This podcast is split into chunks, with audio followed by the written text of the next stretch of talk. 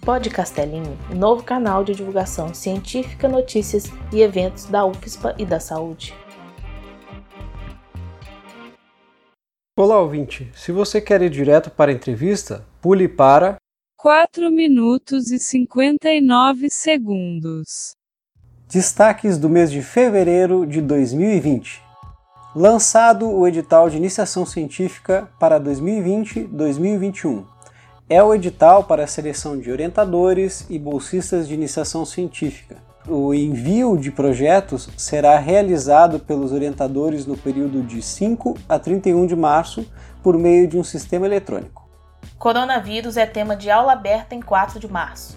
O Departamento de Saúde Coletiva e o Programa de Pós-Graduação em Biociências promovem no Salão Nobre aula aberta sobre o coronavírus. Abertas inscrições para o Prêmio da Academia Nacional de Medicina. O objetivo da premiação é prestigiar trabalhos originais de autores brasileiros nas diversas áreas do conhecimento médico. UFSPA presente em ranking de universidades de economias emergentes. Divulgado no dia 18 de fevereiro pela publicação britânica Times Higher Education, neste ranking foram escolhidas mais de 500 universidades, a UFSPA obteve a 26ª posição entre 47 instituições brasileiras. Os critérios de classificação levam em conta questões como ensino, pesquisa, transferência de conhecimento e internacionalização. UFSPA sediará evento internacional em oftalmologia. O evento ocorre nos dias 27 e 28 de março, promovido pela European School for Advanced Studies in Ophthalmology. O objetivo do encontro no Teatro Moacir Clear é preencher lacunas na pós-graduação e promover reciclagem de especialistas da área. Lançado novo edital de bolsas de apoio técnico. O objetivo do novo edital é selecionar bolsistas de apoio técnico para o desenvolvimento institucional da UFSPA. Ao todo, serão ofertados 11 bolsas para diferentes níveis de escolaridade. Estudantes podem se candidatar a eleitivas de curta duração no exterior. A iniciativa visa conectar alunos de medicina e saúde pública Há instituições no exterior que oferecem oportunidades como programas de pesquisa de verão, rotações clínicas e visitas nas modalidades gratuita ou paga. Cursos e eventos com inscrição no mês de março de 2020. Clássicos do cinema 100 anos de Fellini. Introdução a aspectos da cultura italiana por meio de clássicos do cinema da Itália oriundos da obra de Federico Fellini, cineasta que completaria 100 anos em 2020 curso presencial de 32 horas do dia 10 de março a 12 de maio, sempre no horário de 2h30 até as 6h30 da tarde. SIG de Cuidado Farmacêutico. O objetivo é promover a educação continuada dos profissionais farmacêuticos utilizando recursos de tecnologia da informação e educação à distância. Terá uma palestra por mês do dia 6 de março até 4 de dezembro, sempre no horário das 10h30 até o meio-dia. Tormenta 20 os 20 anos do maior cenário de fantasia do Brasil. O objetivo é apresentar ao público interno e externo o cenário de literatura fantástica Tormenta. Inscrições do dia 4 de fevereiro até 18 de março de 2020. Literatura fantástica no Brasil. O objetivo é apresentar ao público a literatura fantástica com discussão com autores. Inscrições do dia 6 de fevereiro de 2020 até 17 de abril de 2020 ponto de encontro da extensão UFSPA, sexta edição. O objetivo é criar espaço para educação permanente e discutir sobre metodologias de extensão, entre outros. Inscrições do dia 28 de fevereiro até 12 de março de 2020. Aula de abertura da Liga de Pediatria da UFSPA 2020. O objetivo visa a discussão de assuntos peculiares à saúde da criança e do adolescente, estimulando o interesse dos discentes de todos os cursos da área da saúde pela pediatria durante a graduação. Inscrições do dia 17 de fevereiro até 18 de março de 2020. A vida como ela é, mulheres e seus superpoderes. Inscrições do dia 10 de fevereiro até 10 de março de 2020. Parabéns, bicho, mas cuide de seu sono. O objetivo é dar boas-vindas aos alunos ingressantes da instituição, apresentar a Liga de Neuroreabilitação da UFSPA e a importância da qualidade do sono durante a graduação. Todos os cursos e eventos e mais detalhes são encontrados no site CX da UFSPA, com link na descrição desse episódio. Olá, ouvintes! Quem vos fala é Andreus Minermatos, da Informática Biomédica e Camila Gomes Rosado, da Farmácia. Estamos aqui com a Daniele da Silva Trentin. Tem pós-doutorado junto à Rede de Pesquisa e Informação em Biofuncionalização de Superfícies, da Rede Nanobiotec Brasil da CAPES, e a professora, além de suas aulas, coordena projetos envolvendo o uso de larvas da Galéria melonella para degradação de plástico sintético, contemplada pelo Instituto Serra Pilheira em 2019. Simultaneamente, está pesquisando novos mecanismos de ação antibacteriana nos seus estudos sobre fatores de virulência bacterianos. Então, começando ali, vamos falar sobre o projeto de pesquisa de biodegradação de plástico sintético pela larva Galéria melonella. É, como você relacionou né, essa larva à biodegradação de plásticos? Ou seja, qual que é a origem desse projeto? Então, primeiramente, eu queria agradecer o espaço, né, a oportunidade de estar aqui conversando um pouco sobre o que eu venho desenvolvendo de pesquisa na universidade. Né? Sempre muito bom a gente poder falar uh, para o público que a gente vem fazendo, para que as pessoas possam conhecer o que a gente desenvolve na universidade, entender um, po um pouco sobre isso, né? E eventualmente fazer parte também da, da nossa equipe, né? Contribuir de alguma forma. Bom, esse, esse projeto de, de, degradação de plástico, ele é bastante novo, ele é uma linha de pesquisa nova é, no meu grupo. Na verdade, eu sou uma professora nova, eu estou na UFSPA faz três anos, né? Mas eu vinha trabalhando durante a minha formação, meu mestrado, doutorado, meu pós-doutorado, basicamente, então, na busca de novos compostos, né, para combater os micro-organismos. Então, eu sou farmacêutica de profissão e a minha linha sempre foi buscar novas moléculas ativas contra bactérias, especialmente. Quando a gente trabalha, então, buscando novos medicamentos, novos fármacos, né, a gente precisa avaliar se esses compostos, se essas moléculas, elas têm ação não somente a gente fala in vitro, né, que são quando a gente faz experimentos no laboratório, mas a gente precisa ver se elas funcionam num sistema mais complexo, né? Geralmente se usa animais, né? uhum. ratos, né, em vivo. E aí então nós começamos a utilizar essa larva, que é a larva de Galéria melonella, para substituir os mamíferos, os ratos, porque é um modelo invertebrado, mais simples, menos complexo. Só que então, para isso, a gente teve que começar a fazer a criação no laboratório dessas larvinhas e a gente utilizava potes plásticos para manter essas larvas. E aí começamos a ver que elas começavam a comer esses potes plásticos. E aí, claro, no início a gente ficava assim, ai, que saco, né? Estão destruindo os potes, tem que comprar mais potes plásticos, mas começou a nos chamar a atenção. Como que elas comem pote plástico? Isso era um viés ainda na nossa linha de pesquisa, né? Mas quando abriu então a chamada do Instituto Serra Pilheira, que financia é, uh, pesquisa, né, desvinculada do que a gente vem fazendo, não pode ter nenhuma, não pode ser uma consequência da pesquisa, por exemplo, do nosso orientador do mestrado, do doutorado. Eu pensei que era oportunidade da gente poder entrar com uma nova linha de pesquisa e buscar entender o que, que essas larvas fazem, se elas comem o plástico, se elas digerem o plástico. Então, a origem do projeto foi a observação de que elas estavam comendo os potes plásticos durante a criação no laboratório.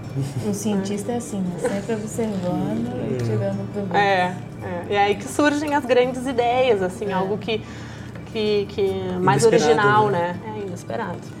E agora a pesquisa está em qual, qual fase? Então, a gente começou, uh, na verdade, a gente recebeu então esse financiamento uh, faz seis meses, então é bastante recente. Nós começamos a trabalhar em junho, julho do ano passado, né? E é uma esse o Instituto Serra Pilheira ele nos dá um financiamento de um ano, então é algo bastante rápido, né? Uhum. Mas a gente vem se envolvendo tanto com esse projeto, fazendo colaborações, vem surgindo tantas ideias interessantes que mesmo com possível encerramento, né, da, após um ano, a gente pretende continuar com essa linha no laboratório. Né? Então, está em fase inicial, né? E, mas a gente está trabalhando bastante para tentar tirar bastante proveito né, desse um ano de financiamento. Quais são as hipóteses que vocês estão testando nesse experimento para saber a origem da biodegradação? Né? Uhum.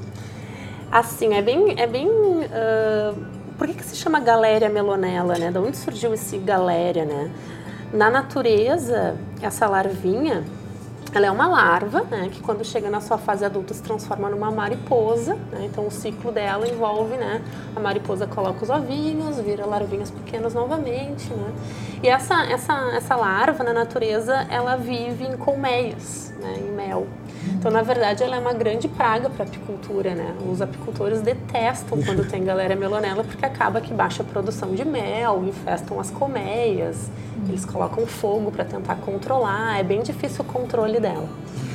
E ela tem esse nome que se chama galéria porque ela forma galerias dentro dos, do, do, da colmeia né, das abelhas, né? E aí o que se observa é que na, na, natureza, no habitat natural dela, ela se alimenta de mel né, e de, de pólen, de cera. Né? Uhum. E a composição da cera da abelha ela é muito rica né, em compostos uh, que têm muitas ligações carbono-carbono. Né? E isso chama muita atenção porque os plásticos sintéticos, né, eles têm muitas ligações carbono-carbono. Então a nossa grande hipótese né, que é que essas larvas tenham naturalmente uh, a habilidade de degradar ligações químicas do tipo carbono-carbono, que é muito difícil. Né? Então, hoje em dia, plásticos, né, eles ficam na natureza 500 anos, são muito difíceis de ser degradados. Então, se a gente conseguisse encontrar, né, dentro da biologia do inseto, uma enzima que fosse capaz de degradar essa ligação, é algo super interessante em termos biotecnológicos, em termos né, de, de, de, biorremediação e se pensar futuramente em controle né, né, de plástico na natureza. E a hipótese que pode ser um microorganismo? É, então, uh, a nossa pesquisa ela tem esse intuito, né? Basicamente são duas, eh, duas grandes perguntas. Saber se esse plástico ele é biodegradado, né? Ou se ele é somente uh, essa larva somente ingere, mastiga porque ela tem dentes, né? Uhum. Se ela uhum. somente mastiga e elimina através das fezes, ou se isso é realmente digerido e degradado. E a segunda grande pergunta é tentar desvendar se isso acontece por um processo enzimático da larva ou se tem a participação parcial ou total da microbiota que vive no intestino da, dessa larva. Uhum. Então, essas são as duas grandes perguntas do, do projeto. E você podia falar para a gente quais são as outras pessoas que estão por trás dessa pesquisa ou alguma outra instituição?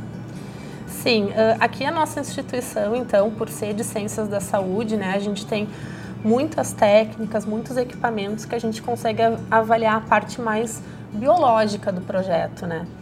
Mas é perceptível da gente ver que tem muitas áreas, é um projeto extremamente multidisciplinar, né? A gente está falando de plástico, a gente está falando de verificar se ele é metabolizado, estamos falando de microbiota, então são muitas áreas que estão íntimas para tentar é, é, estudar né, esse assunto. Então a gente conta né, aqui na instituição, junto comigo, uh, como parceira nesse projeto, a professora Adriana Seixas, né, da parte de biotecnologia, a técnica né, e também a doutora Janira, Janira né, ali da Micro, trabalha fortemente nesse projeto, né, e a nossa aluna de mestrado, Andressa Pivato.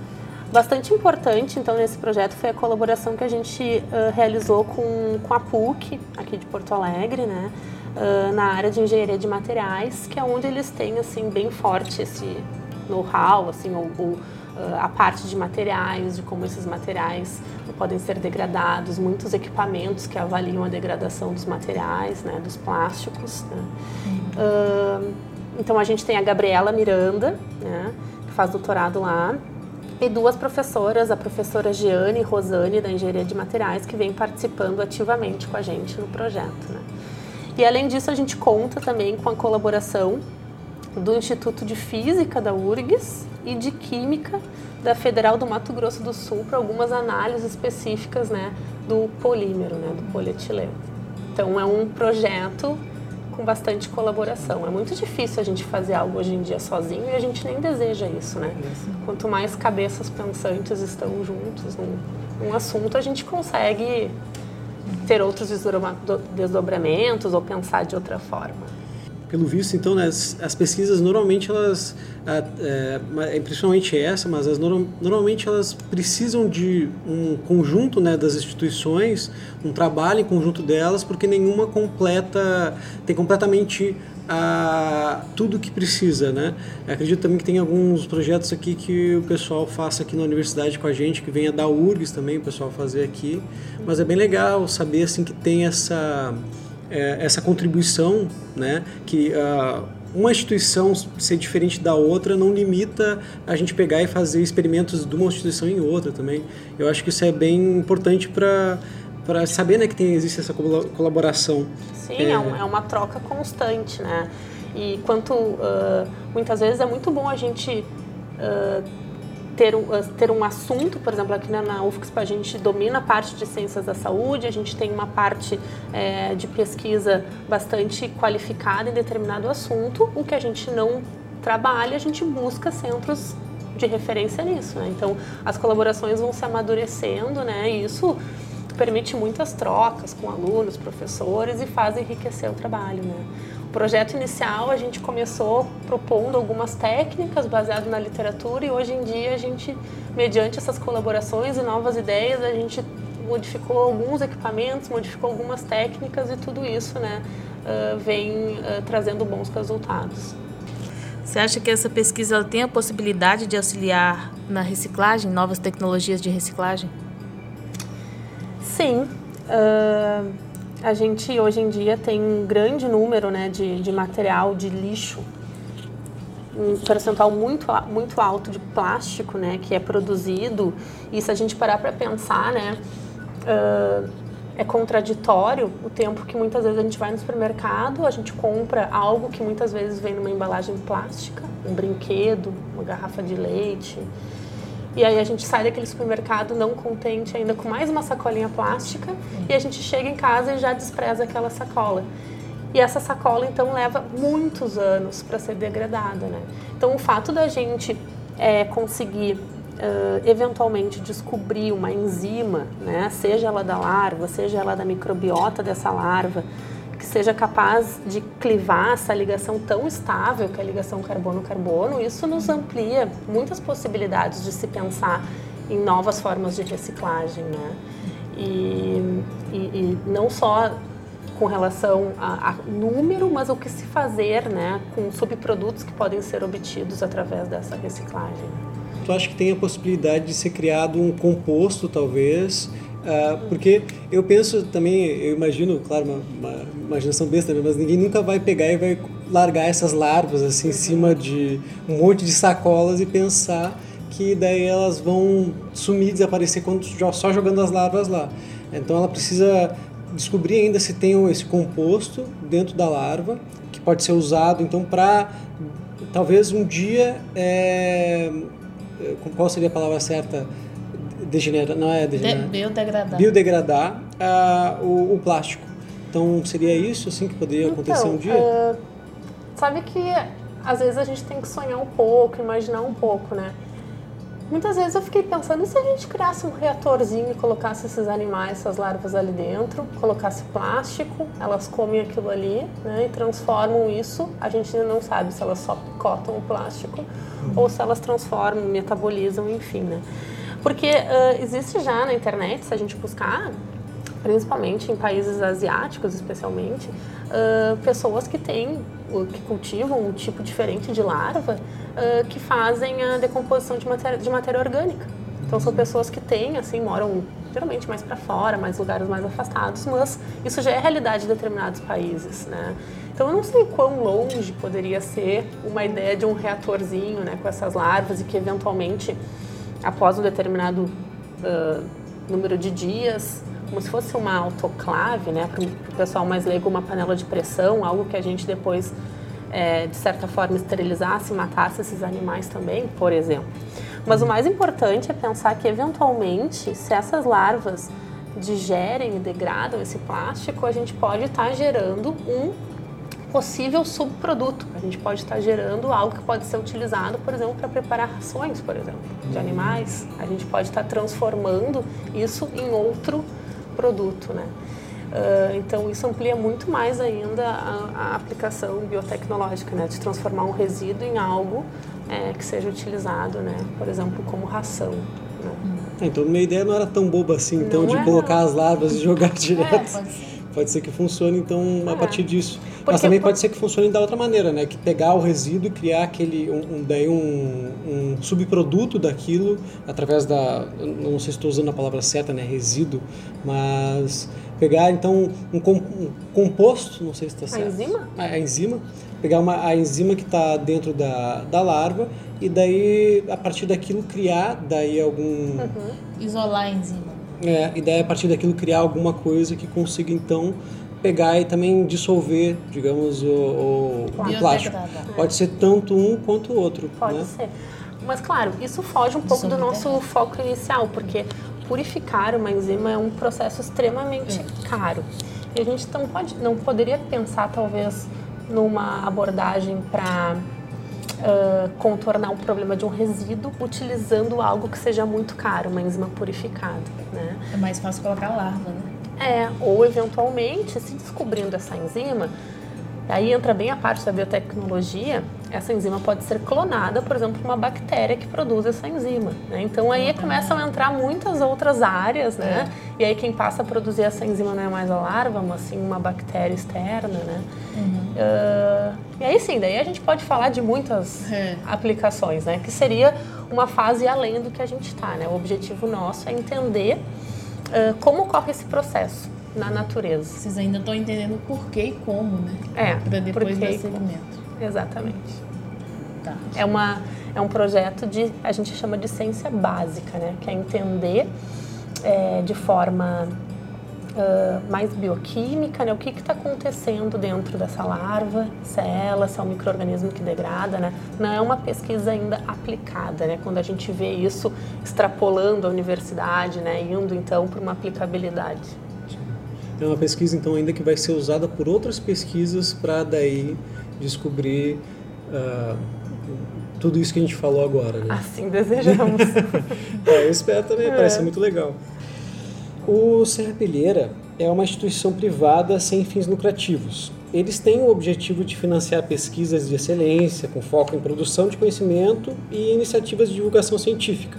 Como se procedeu o financiamento que foi concedido por eles em 2019? Uh, ah, na verdade, então, o Instituto Serra Pilheira ele abre anualmente chamadas, né, é, de cunho científico, né, para contemplar pesquisadores, né, que tenham algum projeto de, de uh, natureza, então, básica, né, uh, para receber um financiamento durante um ano, né. O Serra Pilheira, então, ele acaba é, fornecendo né, essa verba né, e uh, o objetivo deles é contemplar pesquisas por pessoas que têm um período curto de formação do doutorado, ou seja, jovens pesquisadores que já estejam em instituições é, brasileiras, né, tanto uh, universidades como institutos de pesquisa. Né. Então, uh, na verdade, nós ficamos muito contentes com essa com, com o Serrapilheira, né, com, a, com o nosso nome lá na lista dos grandes do Serrapilheira, uh, porque é algo extremamente concorrido, né? A gente teve no ano de 2018, né, mais de 600 uh, inscrições e nós ficamos entre os 24 contemplados, né? E essa verba então entrou no ano passado, em 2019, e fica então até junho desse ano. Né?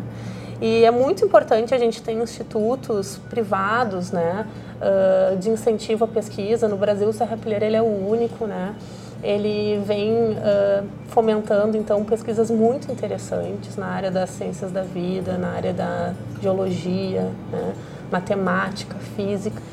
Então, eles tentam descobrir né, esses jovens pesquisadores e uh, apoiar o desenvolvimento de pesquisa, né, uh, nas suas respectivas áreas, né? sempre com focado para pesquisas básicas. Agora a gente vai seguir para a pesquisa fatores de virulência como alvo para o controle de bactérias multiresistentes. Então, para quem não sabe, os fatores de virulência são estruturas, produtos ou estratégias que as bactérias utilizam para driblar o sistema de defesa do hospedeiro e causar uma infecção. O biofilme, por exemplo, é um fator de virulência. Ele é composto por uma rede de micro-organismos que crescem em um substrato sólido, produzidos por eles mesmos. A sua formação dificulta a ação dos antimicrobianos. O biofilme, por exemplo, é um fator de virulência. Ele é composto por uma rede de micro-organismos envoltos por uma matriz extracelular, como uma gelatina que fica em volta, que dificulta a ação dos antimicrobianos. Qual estratégias vocês usaram para inibir o crescimento do biofilme? Boa pergunta. Essa é uma pergunta bem ampla, né? Então a gente vem trabalhando eh, desde o meu mestrado, a gente vem buscando uma nova forma de tentar controlar os micro-organismos.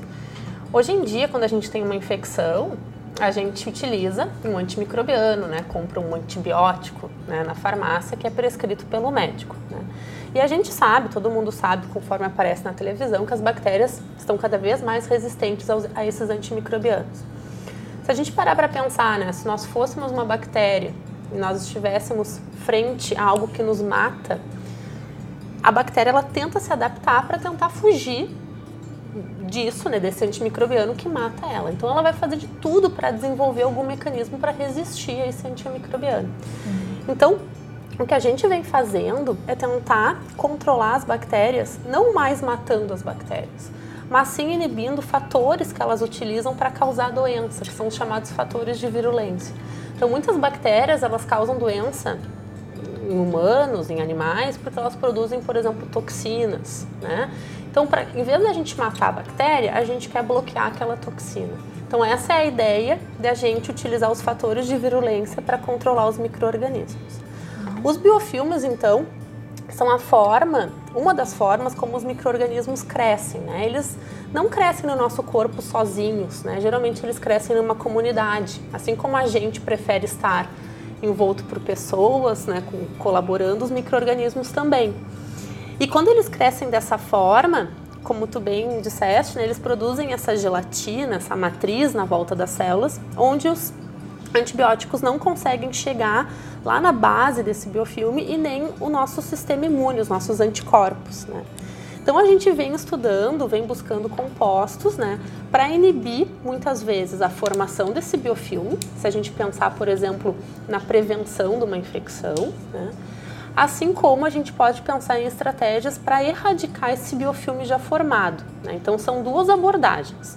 Numa, como a gente vai prevenir a formação do biofilme. Biofilme é bem comum de acontecer principalmente em dispositivos biomédicos, né? Ou seja, catéteres, próteses, tubos endotraqueais, né? Então, tu prevenir com que, tu inibir que eles que o biofilme se forme nesses materiais é super importante para evitar a troca de material lá no hospital, por exemplo, diminui o risco de infecção, diminui o custo para um hospital, né? E por outro lado, uma vez que essa infecção já ocorreu e que já existe biofilme, é muito importante erradicar esse biofilme já formado. E isso é extremamente difícil. Geralmente o que se faz é a troca desse dispositivo porque os antimicrobianos não conseguem chegar na base do biofilme. Então a gente vem estudando essas estratégias, a gente busca compostos para inibir a adesão do biofilme, então a gente busca inibir as chamadas adesinas, que são fatores de virulência das bactérias que fazem com que elas se grudem né, no substrato, por exemplo, como, como eu falei nesse catéter, né? Ou então a gente busca moléculas que consigam dissolver essa gelatina quando o biofilme já está formado, né?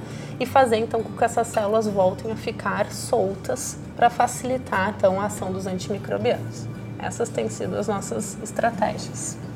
Quais os compostos bioativos então apresentaram maior eficácia na inibição é, desses fatores de virulência, né, que tu estava falando agora. Certo. Então, quando a gente busca compostos que têm a capacidade de inibir fatores de virulência, a primeira coisa que a gente tem que fazer é verificar se ele não mata a célula bacteriana, porque daí ele seria um antibiótico ou um uhum. antibacteriano.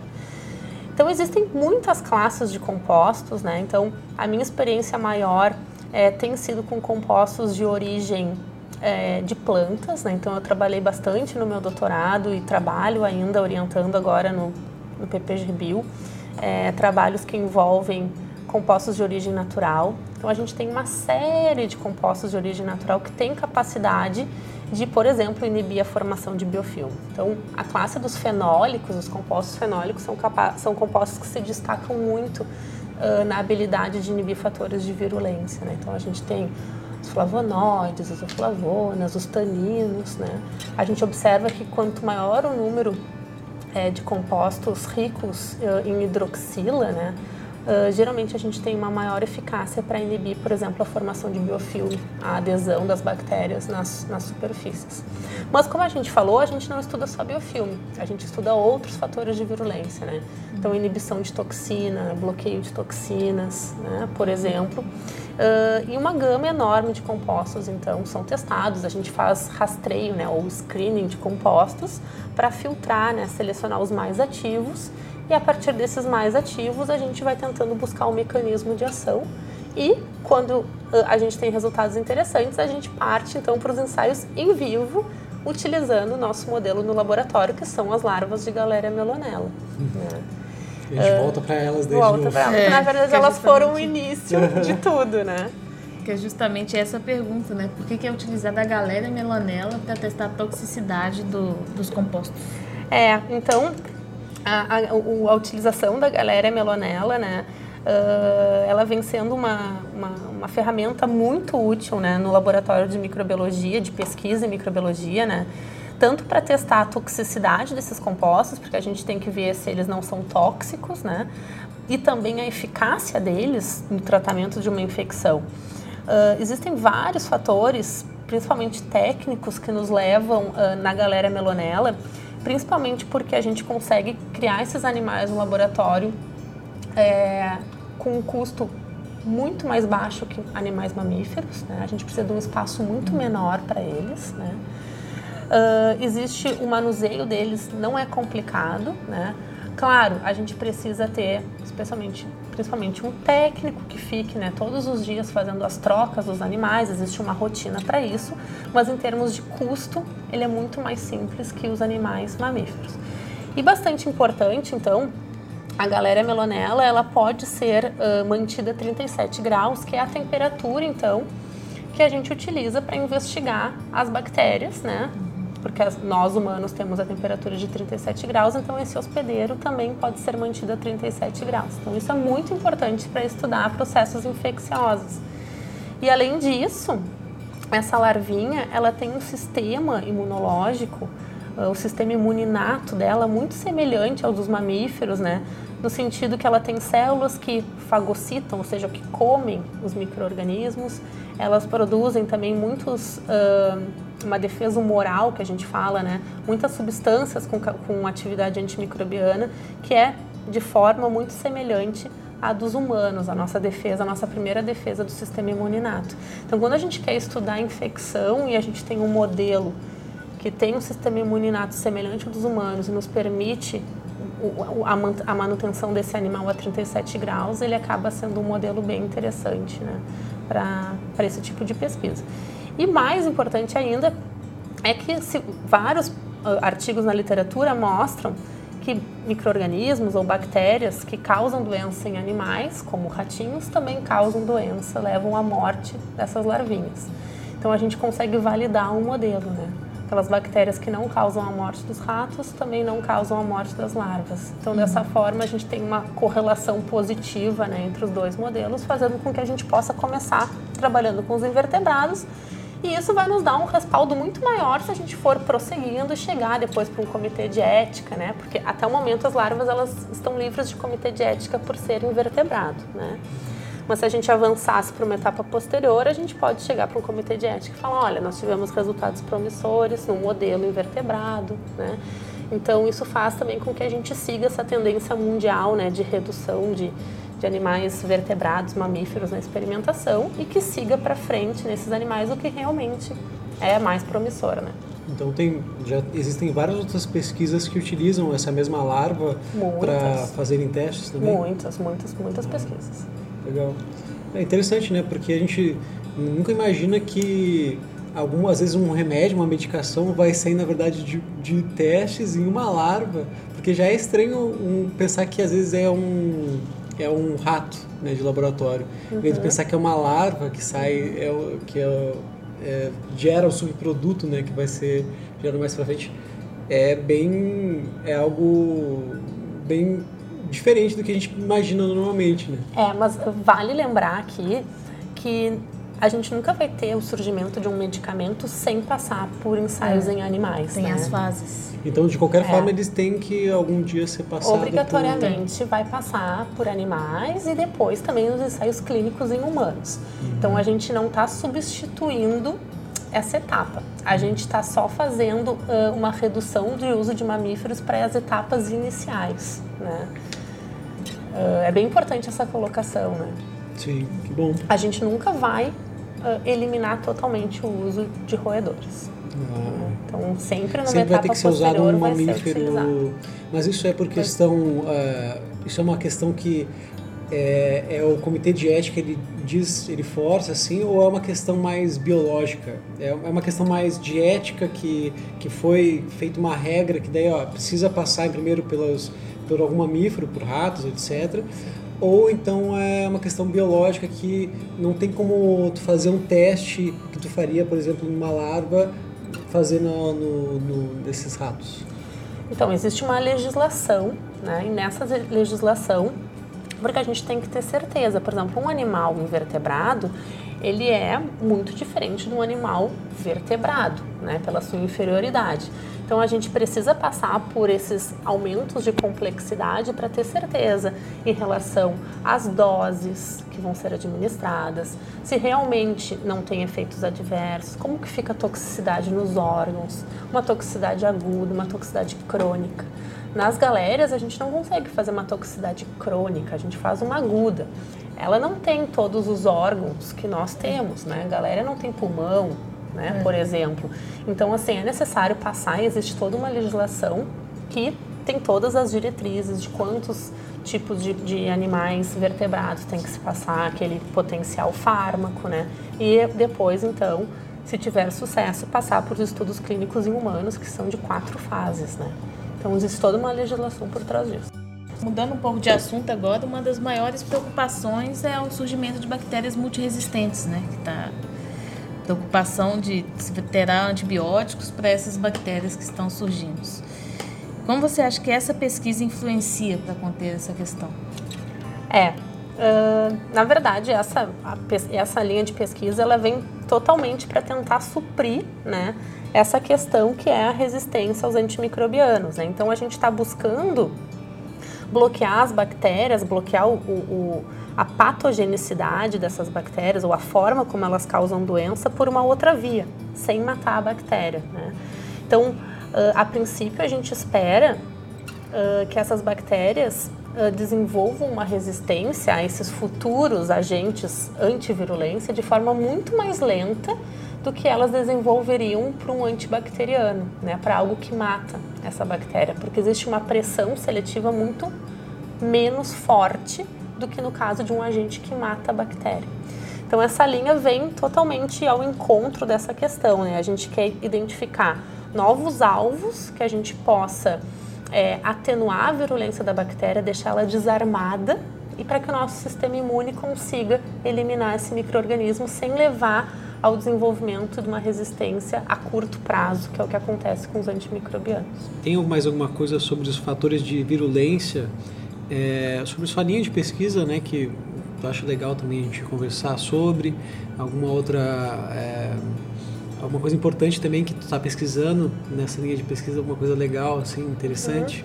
É, ah, nessa linha então, ah, eu venho trabalhando desde o pós-doc com uma molécula, né, que de origem natural de planta, né. Ela é uma molécula antivirulência. Ela inibe ao menos três fatores de virulência que nós estudamos, né. Ah, e agora, por coincidência, foi ontem, né, o meu primeiro aluno de mestrado aqui na instituição defendeu o mestrado e ele trabalhou com essa molécula antivirulência e com antibacterianos tradicionais, né, ba- antibacterianos que são utilizados na clínica e com bactérias multiresistentes. E a gente conseguiu encontrar resultados super interessantes, né? Quando a gente pega uma bactéria resistente, no caso ele trabalhou com Staphylococcus aureus resistente à meticilina, que são os chamados MRSA. Essa bactéria é resistente a uma classe inteira dos fármacos beta-lactâmicos, né? Quando a gente expôs essa bactéria a um agente beta-lactâmico, que ela é resistente, junto com a molécula antivirulência, ela se tornou sensível ao beta-lactâmico. Né? Isso a gente mostrou então por experimentos tanto in vitro, que são feitos na bancada, no laboratório, quanto em vivo no nosso modelo de galera melonella. Então vem mostrando, né, a gente está tentando mostrar que a associação, combinação de agentes, no caso um antivirulência com um antibacteriano, pode expandir a eficácia desse antibacteriano, que muitas vezes as bactérias já são resistentes a ele sozinho, né, quando utilizado de forma única. Ampliando então talvez o nosso leque de opções, né, ou resgatando esses antimicrobianos. Mas não são duas coisas completamente diferentes, um antibacteriano e um antivirulência, é, não são, então eles mesmo assim eles conseguem trabalhar em conjunto para Isso aí. A gente mostrou o sinergismo que existe entre esses dois agentes, né?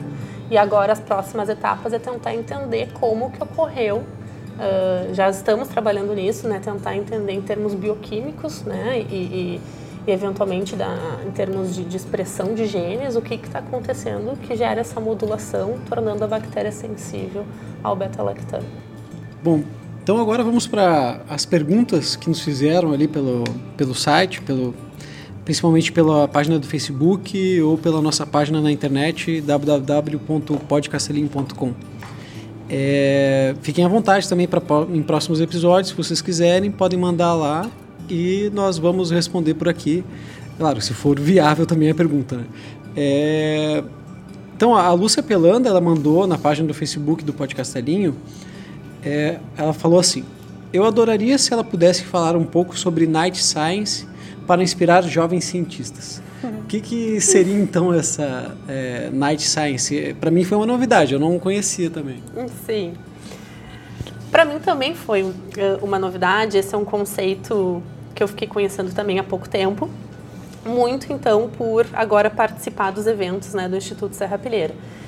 Então, na verdade, é, esse termo, esse conceito de, de Night Science, ele foi cunhado, então, é, por um biólogo francês, que é o François Jacob, né, que foi vencedor de Prêmio Nobel de Medicina né, em 65, por estudar a regulação genética de bactérias. O que, que ele dizia, né? que o Day Science é aquela pesquisa que a gente faz e que é mais evidente, que é publicável, né? E que a Night Science é aquela pesquisa que é rodeada por incertezas. Então, seria a Night Science aquilo que a gente uh, tem curiosidade de fazer, tem uma intuição, mas que muitas vezes a gente não coloca em prática. Que é o que acontece muitas vezes, a gente tem um dia corrido, a gente faz nossas atividades, aí a gente vai para casa, no caminho para casa tem um insight de alguma coisa. Ou quando está tomando banho, passam algumas ideias. Bah, se eu fizesse assim, né? Que é quando, teoricamente, a nossa mente está desacelerando e que a gente passa a ter, então, a ouvir mais a nossa intuição, né? Uh, e que isso, eventualmente, pode levar a grandes descobertas, né? Uh, levando em conta a curiosidade, né? Uh, e que muitas vezes isso não é explorado, né? Então, uma das coisas, o Instituto Serra Pilheira, né? Ele o objetivo deles é financiar né, a Night Science. Né? Eles apostam né, nessas perguntas fundamentais para compreender a natureza. Eles não fazem exigência de aplicabilidade das propostas, ou seja, que isso vire um produto, que isso vire uma patente, né?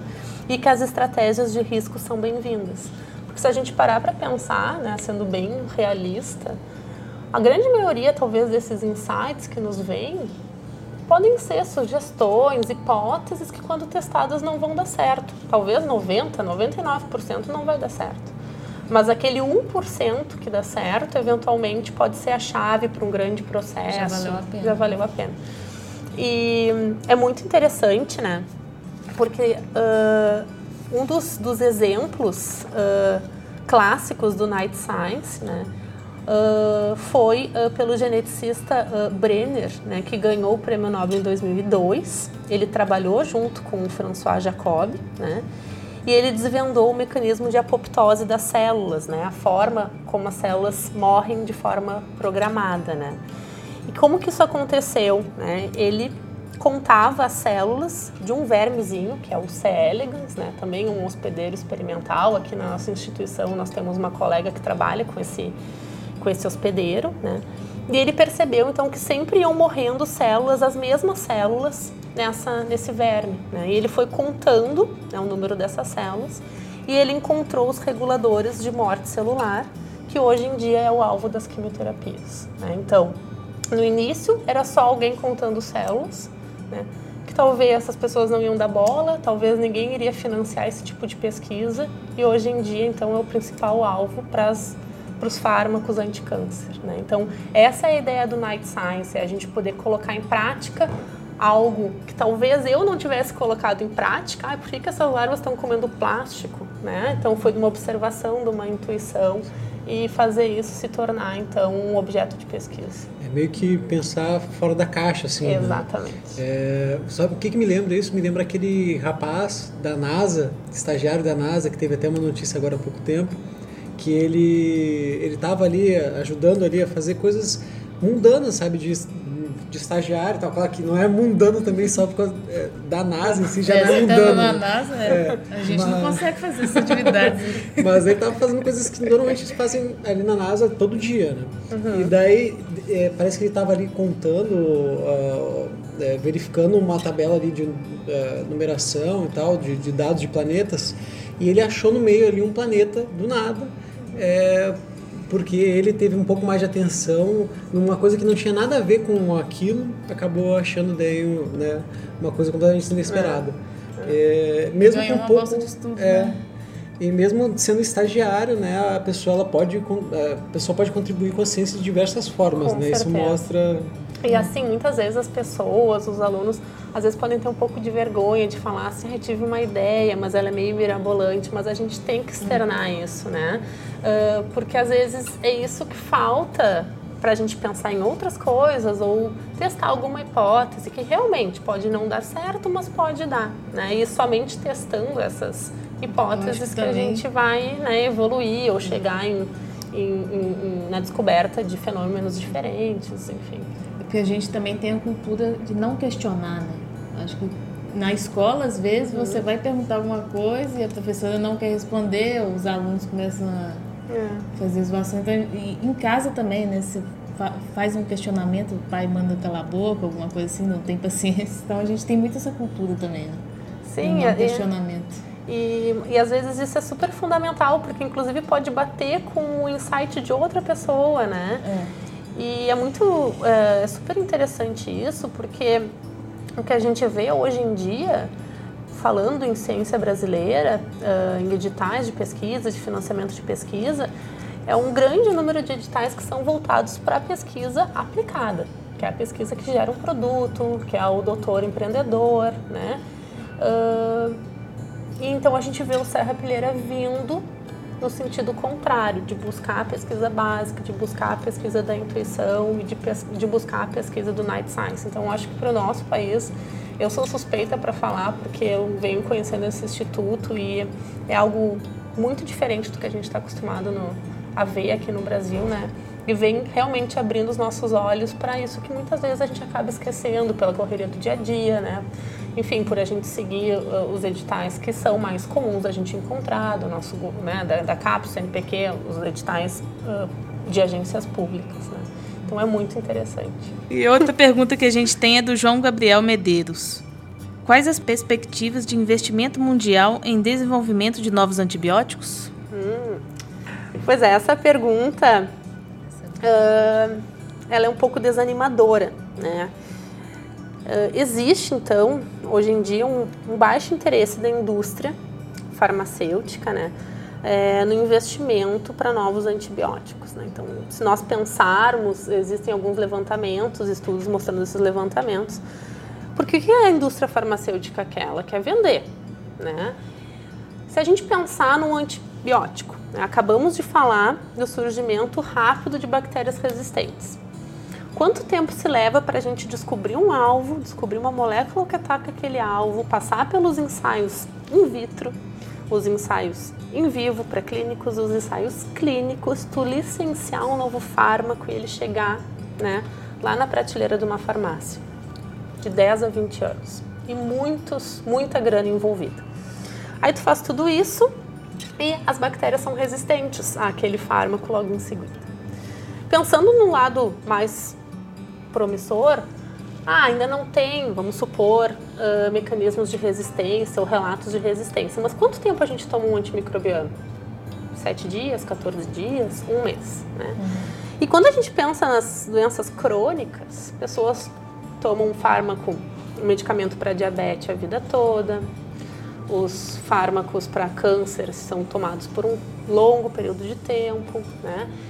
Então, tendo em vista esse, esse contraponto, né, isso justifica o desinteresse da indústria farmacêutica. É muito dinheiro e muito tempo envolvido por um período muito curto de utilização. Né? A Organização Mundial da Saúde, ela, ela, ela lançou em 2017 né, uh, as principais bactérias em que ela, ela desejava guiar o desenvolvimento de novos fármacos para essas principais bactérias que são multiresistentes. Né? Então, desde 2017, ela vem acompanhando o que vem sendo produzido em estudos pré-clínicos, ou seja, lá em humanos, quase chegando nas farmácias, né? É, de novidade, então, para essas bactérias. Né? E a gente tem cada vez um número mais baixo e geralmente fármacos da mesma classe já descrita. O que, que isso indica? Que muito possivelmente os mecanismos de resistência que já estão descritos em muitas bactérias sejam os mesmos nesses futuros novos antimicrobianos. Né? Seria mais ou menos o mesmo que será lançado no futuro. Né? Então existe um grande é, um gap bem grande né, entre novos antimicrobianos e o desenvolvimento de resistência das bactérias. Né? A gente está passando por um período bem difícil assim de, de lançamento de novos antimicrobianos. Por isso, então, e, chama bastante atenção que no reporte né, de 2019 da Organização, Organização, Mundial da Saúde, ela já traz né, os fármacos antivirulência né, como uma abordagem né, alternativa para isso. A gente ainda não tem no mercado fármaco antivirulência, mas muito possivelmente em seguida a gente tenha algo sendo lançado nesse sentido. Tem muitos problemas também em relação a, a patentes também, né? É, às vezes eles parece que ah, eu, eu, ouvi falar pelo menos que eles registram uma fórmula e daí essa, se a tua fórmula foi ligeiramente parecida com a que é registrada, patenteada por eles, daí tu já não pode lançar da, daquele mesmo medicamento. É alguma coisa assim ou eu estou equivocado? Quando... Uh, quando tu lança um novo fármaco, enfim, tu tem um período de patente. Naquele período de patente, né, que são determinados anos, dependendo do país que ele foi patenteado, nenhuma outra indústria pode fabricar o mesmo fármaco. Então, só quando termina o período de patente. Então, durante a validade dessa patente, aquele fármaco pode ficar num preço X, porque ele não tem concorrência. Né? Então, só quando quebra a patente, as outros laboratórios, as outras indústrias podem fabricar aquele mesmo fármaco com nomes de marca diferentes, né? E aí então baixa o valor uh, desse medicamento. Outra pergunta do João Gabriel é se há algum estudo sobre o aparecimento de novas bactérias multiresistentes? É, então, uh, existem quando, quando surge uma nova resistência, isso geralmente é descrito na literatura, né? Como um caso, né? Descrito na literatura. E aí, a partir desse relato de caso, né? Se esses números vão aumentando, né? São feitos estudos epidemiológicos, né? Que tem como intuito avaliar, nesse sentido, né? O número de bactérias de determinado gênero, por exemplo, ou espécie, né? Desse, desse número de bactérias envolvidas em infecção, quantas são resistentes a determinado fármaco. Então, esses estudos epidemiológicos, existem vários centros uh, no mundo, né? Um deles é o CENTRE, né? Desde 1977, é um programa de vigilância que tem de antimicrobianos. E esse centro, então, ele recruta centros, né, médicos e hospitais de todo o mundo, de diversas regiões geográficas, né, para monitorar os micro-organismos né, e o seu perfil de resistência. Então, hoje em dia, em torno de 200 locais no mundo fazem parte desse, desse programa, que é o CENTRE, e a gente consegue ter uma noção assim, de cada região ou país, né, como que está o nível de resistência neles. A Organização Mundial da Saúde também é outro é, é outra organização que, que anualmente uh, produz né, os, os seus reportes, né, e evidencia nível, aumento de resistência ou suscetibilidade aos antimicrobianos, né? E o CDC nos Estados Unidos também é um órgão americano que faz esse controle epidemiológico, né? Então isso gera uma estimativa né, do aparecimento ou do aumento do número de bactérias resistentes aos antimicrobianos, né, ou diminuição, enfim. Né, então, existe. É, então, para finalizar, eu gostaria muito de agradecer a presença e a disponibilidade da professora Daniele Trintin. É, muito obrigado por ter participado do projeto Podcastelinho. Né? A gente fica muito feliz em poder divulgar as informações e estudos científicos dos docentes da nossa universidade e da saúde também. Né? Uh, isso só é possível graças ao conjunto de mentes trabalhadoras e pensantes que temos no ambiente acadêmico, pessoas assim como a senhora. Ah, muito obrigada. Eu que fico contente e agradeço muito a oportunidade de estar aqui conversando com vocês e com o público que vem escutando esse novo podcast, que é o Podcastelinho. Muito obrigada. Obrigado. Nós então queremos agradecer uh, também, fora a professora, nós queremos agradecer a nossa equipe por trás do podcast, que com dedicação, interesse, possibilitam né, a execução uh, desse projeto. Não é, não somos só nós dois, tem muitas pessoas por trás. E entre elas são a coordenadora Ana Gorini da Veiga, o pessoal que fez a pesquisa, os pesquisadores, é, os pesquisadores Laura Moraz e Ravena Maia, uh, os roteiristas Michael Triaca e Camila Rosado, os editores Felipe de Assis e Vinícius Soares, na revisão Marcelo Endres, também na produção eu, Andreu Zibiner Matos. Então, muito obrigado a todos e até mais.